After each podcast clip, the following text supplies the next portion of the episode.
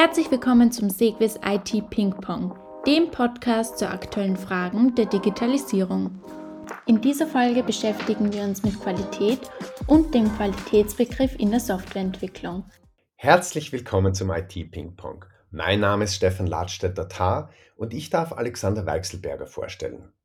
Alexander Weichselberger, kurz Weixi, ist Sequis Managing Partner und unterstützt unsere Kundinnen und Kunden durch Projekt, Change und Testmanagement. Darüber hinaus ist er Initiator des Agile Circle, einer Vereinigung von Interessenten an der Digitalisierung.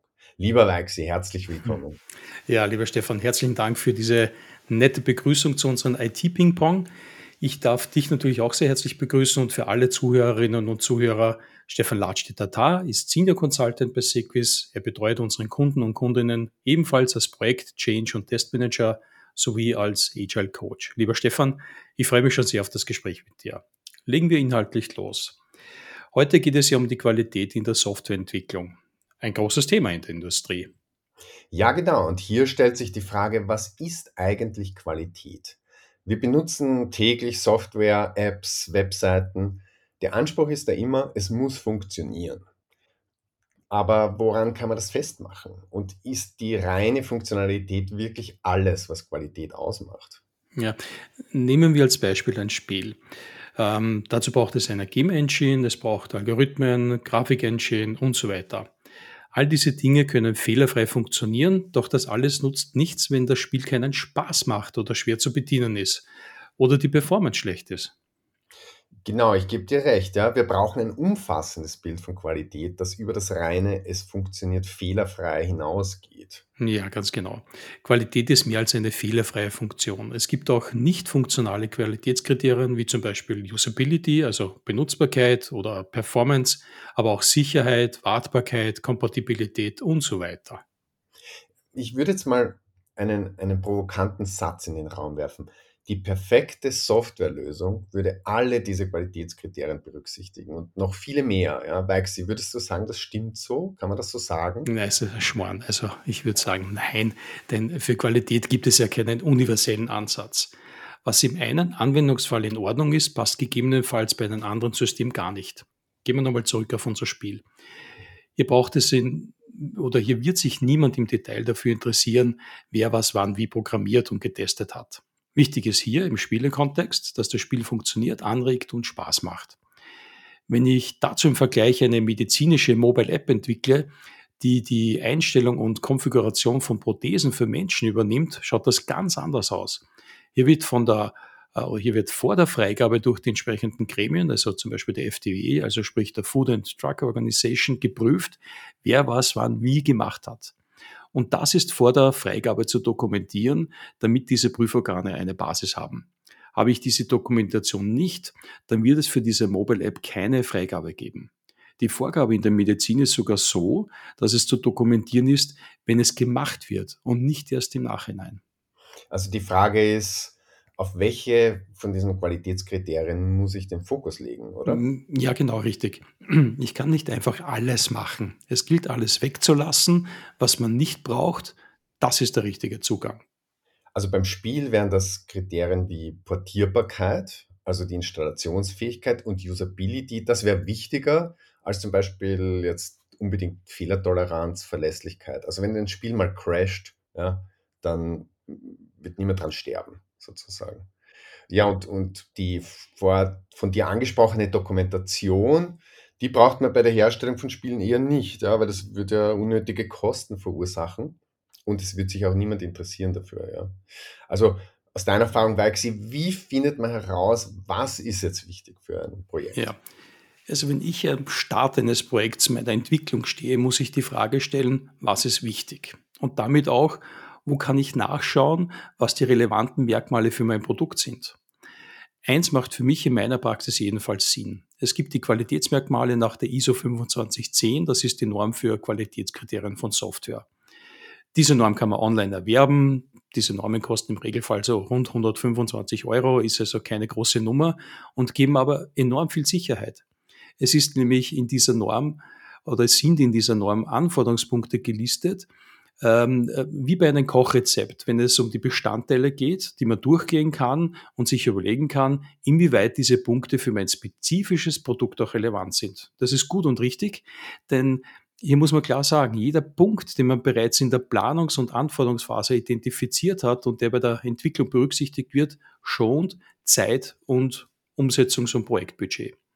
Eine gute Idee. Ich schaue also in der ISO-Norm nach, ja, und welche Qualitätskategorien gibt es dort? Ja, es ist sehr allgemein äh, geführt. Der, der, Inhalt der Norm ist gegliedert in Kriterien zur funktionalen Eignung, also zum Beispiel Vollständigkeit oder Angemessenheit der Funktionalität. Darüber hinaus geht es dann weiter darum, wie verlässlich die Software sein soll, auch Kriterien zur effizienten Performance, Sicherheit, Compatibility, Usability, Wartung und Portierbarkeit. Wie gesagt, reinschauen lohnt sich, insbesondere wenn man das gleich zu Beginn des Projekts macht. Und diese Checkliste, dieses Kochrezept, ja, das ist ja auch ein sehr hilfreiches Kommunikationswerkzeug, weil all diese Punkte muss ich ja mit den Stakeholdern abstimmen. Ja, ja, du hast recht, das ist ein wichtiger Punkt. Von den Stakeholdern bekommen wir ja allgemein Anforderungen und können daraus ableiten, was die notwendigen Kriterien sind. Das heißt, einfach die vorher gesammelten Inhalte aus dem Kochrezept nehmen und Punkt für Punkt mit ihnen, mit den Stakeholdern abstimmen. Das schafft eine gemeinsame Sicht auf die relevanten Themen und erlaubt darüber hinaus auch Priorisierungen. Das heißt, es macht klar, was die Themen sind und was ihm auch nicht so wichtig ist. Zusammengefasst könnte man also sagen, die Qualitätskriterien sind immer auch vom Kontext abhängig. Es geht um eine, geht um eine Umsetzung im Bankenbereich, brauche ich eher den Fokus auf Sicherheit, Performance, Usability, wenn es mit dem Endkunden ist.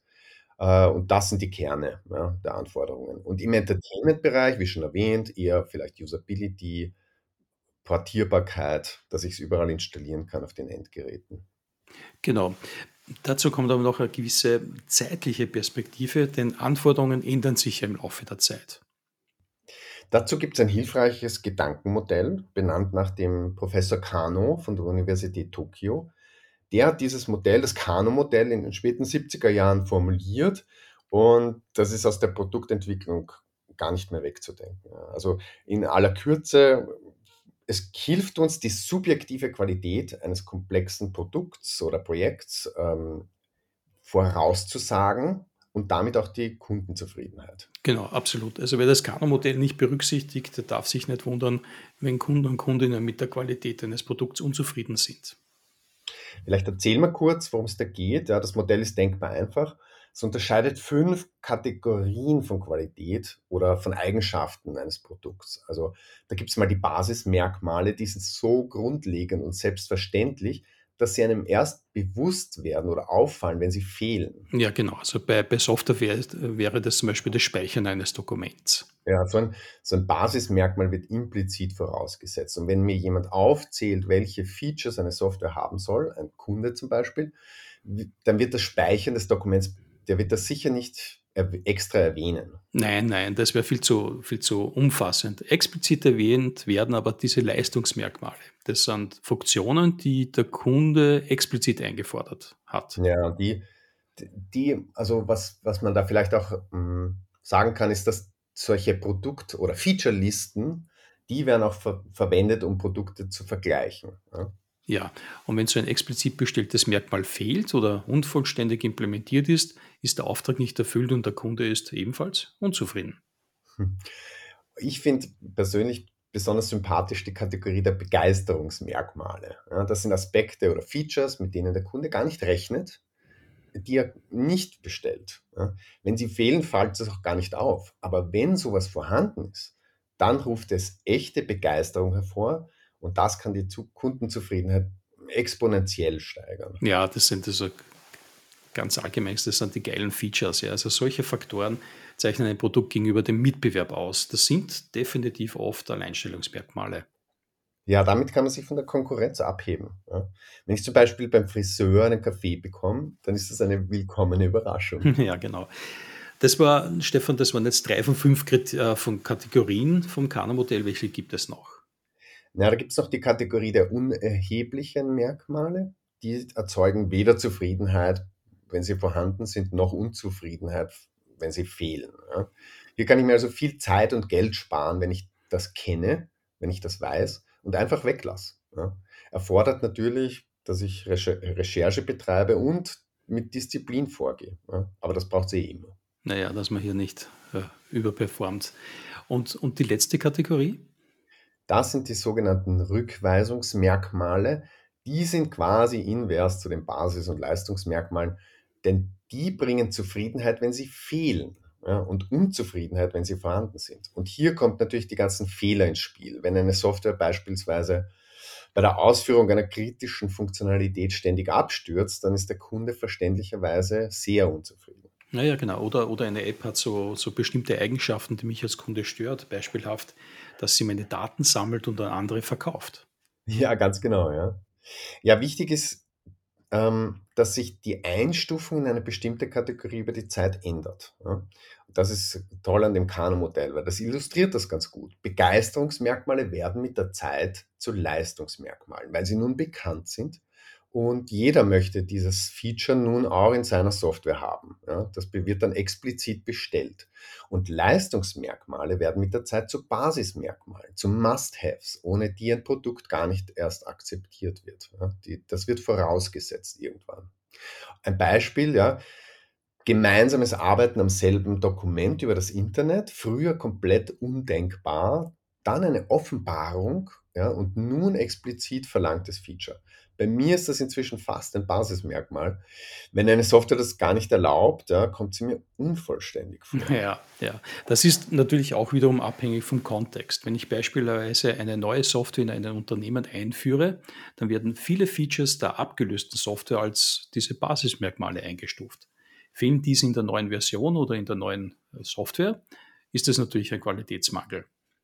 Ja, da muss man natürlich immer gut schauen und fragen, wie wichtig ist die bisherige Funktionalität. Das finde ich nämlich nicht über Interviews heraus mit den Stakeholdern. Die werden immer sagen, ja, das ist ultra wichtig. Das geht eher in Richtung Beobachtung, weil, wie gesagt, diese Basiseigenschaften sind ja meist unbewusst. Maxi, wir haben jetzt unsere Qualitätsanforderungen, aber wie können wir die Qualität prüfen? Ja, also äh, gute, gute Drehung. Also die Anforderungen allein reichen ja nicht. Äh, meiner Meinung nach ist es allerdings notwendig, bereits bei der Entscheidung für spezifische Punkte auch deren Abnahmekriterien, sprich deren Testbarkeit festzulegen. Also wie zum Beispiel teste ich, wie wir es vorher gesagt haben, so ganz locker Usability oder Performance. Wir müssen überlegen, wie wir für unsere Produkte diese Qualitäten einschätzen können und auch einen Ansatz definieren, wie allfällige Testergebnisse diese Kriterien erfüllen können. Hier geht es aus meiner Sicht ähm, in den Spannungsbogen, der geht nochmal weit auseinander. Wenn wir vorher von Kano-Merkmalen und ISO-Kriterien gesprochen haben, sind wir hier in aus meiner Sicht nahezu der Unendlichkeit der potenziellen Anforderungen. Was meinst du genau mit unendlich? Ne, also viele glauben, dass äh, wenn wir Tester ein Produkt testen, äh, dann machen wir das, um den Nachweis zu erbringen, dass ein Produkt korrekt ist. Das ist aber wieder Glaube an Christkind und Weihnachtsmann. Das ist eben allgemein nicht möglich. Man kann nicht beweisen, dass alles geht. Denn das Produkt kann unter Konditionen später wieder fehlen, die ich eben nicht getestet hatte. Ich kann bei Applikationen deshalb nicht einfach sagen, alles funktioniert. Was wir aber im Test machen können, ist zu prüfen, wo es Abweichungen von den definierten Anforderungen gibt und diese, wenn man will, entsprechend qualifizieren. Du meinst, ähm, wir testen also nicht, um zu sagen, die Qualität passt, sondern wir versuchen vielmehr herauszufinden, wo die Qualität nicht passt, also wo etwas nicht korrekt ist und wir nachbessern müssen. Ja, genau, gut auf den Punkt gebracht. Wir wollen eine Aussage über den aktuellen Qualitätsstatus treffen und zum Beispiel einschätzen zu können, ob wir live gehen können oder nicht. Und wir können durch Tests nachweisen, welche Funktionen wir aufgerufen haben, ohne dass Fehler in dieser Release, in dieser spezifischen Situation aufgetreten sind. Und hier beginnt die potenzielle Unendlichkeit, die ich meine. Du meinst, weil es bereits bei ganz trivialen Applikationen so viele potenzielle Tests gibt, dass wir gar nicht die Möglichkeit haben, alles testen zu können. Genau. Die Kernfrage ist natürlich weiterhin, wie teste ich die Qualitätskriterien, die für mein Produkt wichtig sind. Darüber hinaus muss ich mir die Frage stellen, was möchte ich mit meinen Tests erreichen? Und hier kommt eine weitere Dimension ins Spiel, die ich kurz erläutern möchte. Wenn ich zum Beispiel sicherstellen möchte, dass ich die Kosten für den notwendigen Support, also Helpdesk, sparen kann, dann werde ich den Schwerpunkt bei einer Innendienstapplikation zum Beispiel mehr auf die Druckeranbindung setzen und weniger auf die Frage, ob ich gegebenenfalls Data Corruptions im System habe.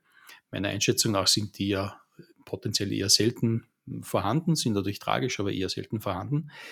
Ähm, aber hier geht es darum, dass ich halt sicherstelle, dass der Helpdesk nicht dauernd angerufen wird. Oder wenn ich, anderes Beispiel, sicherheitsbezogene Klagen minimieren möchte, dann wird der Scope meiner Tests äh, eher beim Unfall oder Verletzung bei der Anwendung sein und andere Aspekte werden einfach eine geringere Rolle spielen. Also auch hier sagst du, muss ich Dinge weglassen, weil ich kann unmöglich eben alles testen. Und die Frage ist also, wie viel Qualität ist genug Qualität? Ressourcen sind nun mal begrenzt, das gilt ja auch für die Qualitätssicherung. Ähm, hier gilt es immer das richtige Maß zu finden und die Kosten für Qualitätssicherung auf das notwendige Minimum zu beschränken. Genau, bei, bei all meinen Überlegungen und bei der Zusammenstellung meiner Tests komme ich äh, zur Frage in Richtung Risikobewertung, die noch weitere Details zum Qualitätsbegriff birgt. So, ähm, die, die Kosten für die Qualitätssicherung, also Vorbeugekosten, Prüfkosten etc., muss ich dem Risiko und den Folgen von Fehlern gegenüberstellen. Genau. Du das? Ja, ganz genau. Also ich, ich rede da von, von sogenannten Fehlerfolgekosten. Die schließen alles mit ein, was mit dem Fehler verbunden ist. Das fängt an mit der Fehlerbeseitigung, also dem Bugfixing und, und Retesting. Äh, womöglich ist aber auch Schaden entstanden und ich muss Schadenersatz leisten, inklusive der Rechtskosten. Ja, oder wie du schon erwähnt hast, ähm, und was als Kosten von Qualitätsmängeln oft unterschätzt wird, höhere Supportaufwände, also eben Helpdesk. Ne? Und Fehler sind ja auch oft mit Vertrauensverlust verbunden, womöglich sogar mit einer ernsten Schädigung des Rufs einer Firma. Mhm, genau. Also äh, die, die, Risikobewertung als Werkzeug für die Priorisierung der Tests kommt aus meiner Sicht einer hohen Stellenwert zu. Dadurch kann ich ein Kostenminimum erreichen zwischen Vorbeugekosten, also das Investment in höhere Qualität, und mögliche Belastungen, falls Qualitätsmängel nicht rechtzeitig erkannt werden. Ja, auch hier zeigt sich wieder, ja, dass Aufwände für Qualitätssicherung sind sehr stark vom jeweiligen Kontext abhängig. Und für die Einschätzung, was wichtig ist, braucht es natürlich auch Erfahrung und Expertise. Mhm. mhm. Ja. Wichtig ist, dass man die Aufwände bei der Planung eines Projekts nicht vergisst und eben das einplant und budgetiert. So als gute Daumenregel sollte man zumindest mit 30 Prozent der Aufwände für Qualitätssicherung rechnen. Zur Sicherstellung, dass der Kunde am Ende zufrieden ist. Ja. Das schließt ja auch den Kreis dann zum Kano-Modell. Genau, genau. Zu den, zu den Vorbeugekosten noch muss ganz grundsätzlich gesagt werden, Testen selbst erhöht die Qualität nicht. Also man kann Qualität nicht in ein Produkt hineintesten. Man kann damit viel mehr, wenn man es richtig macht, eine fundierte Einschätzung zum Qualitätsstatus abgeben. Und Testen ist da ja nur ein Teil eben, ja, wenn auch sehr wichtiger Teil von Qualitätssicherung bzw. Qualitätsmanagement. Ja, genau, das ist der Soll-Ist-Vergleich zwischen dem Status und dem, was gewünscht wurde. Vielleicht ich hatte in meiner Vergangenheit als Testmanager auch mehrfach das Vergnügen, mit reinen Qualitätsmanagerinnen und Managern zu arbeiten. Bei Ihnen ist der wesentliche Ansatz, dass nicht das Testergebnis selbst eine führende Rolle spielt, also passt, passt nicht, sondern auch der Weg, wie die Qualität abgesichert wird. Kannst du darauf ein bisschen näher eingehen? Was gehört alles dazu aus deiner Sicht? Naja, zu dem, wie wurde Qualität abgesichert, gehört auch, wurden bei der Entwicklung der Quality Gates, also wurden die eingehalten, habe ich die Artefakte aus diesen Prüfungen und Gegenüberstellungen bekommen und was stand drinnen. Ich habe von diesen Kolleginnen und Kollegen gelernt, wie wichtig der definierte Prozess ist, wie viel Sicherheit es auch gibt und bin seit damals bei aller Agilität und Eigenverantwortung, die ich in den Entwicklungsteams äh, einräume, auch ein demütiger Verfechter des äh, der Weg ist das Zielansatz. Es gibt ja coole Patterns in der Agilität wie Constraints, Retros, Messungen, äh, Metriken und Charts oder auch die Abstimmung und der Erfahrungsaustausch in Community of Practices und, und vieles mehr. Ich denke, und das gilt meiner Meinung nach für alle Projekte, Qualität entsteht, wenn man ein qualitativ hochwertiges Produkt herstellen will.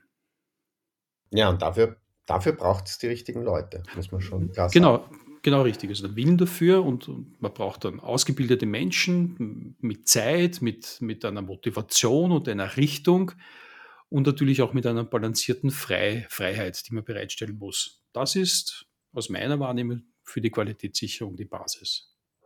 Das finde ich ein gutes Schlusswort. Ja, ja, Stefan. Damit sind wir bereits am Ende unseres IT-Ping-Pong. Danke wieder für den netten Austausch. Und für alle Zuhörerinnen und Zuhörer, wenn Sie diese Ausgabe interessiert hat, suchen Sie beim Podcast-Anbieter Ihres Vertrauens nach weiteren IT-Ping-Pongs. Da kommt noch viel mehr. Ja, und bis dahin alles Gute. Ihr Alexander Weichselberger. Das war der IT-Ping-Pong zum Thema Qualität.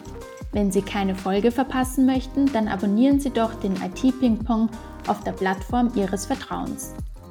IT-Ping-Pong ist eine Produktion der Sequis GmbH. In der heutigen Folge waren Ihre Experten Stefan Ladstätter-Tar und Alexander Weichselberger. Für Aufnahme, Schnitt und Kommunikation ist Helena Turner verantwortlich.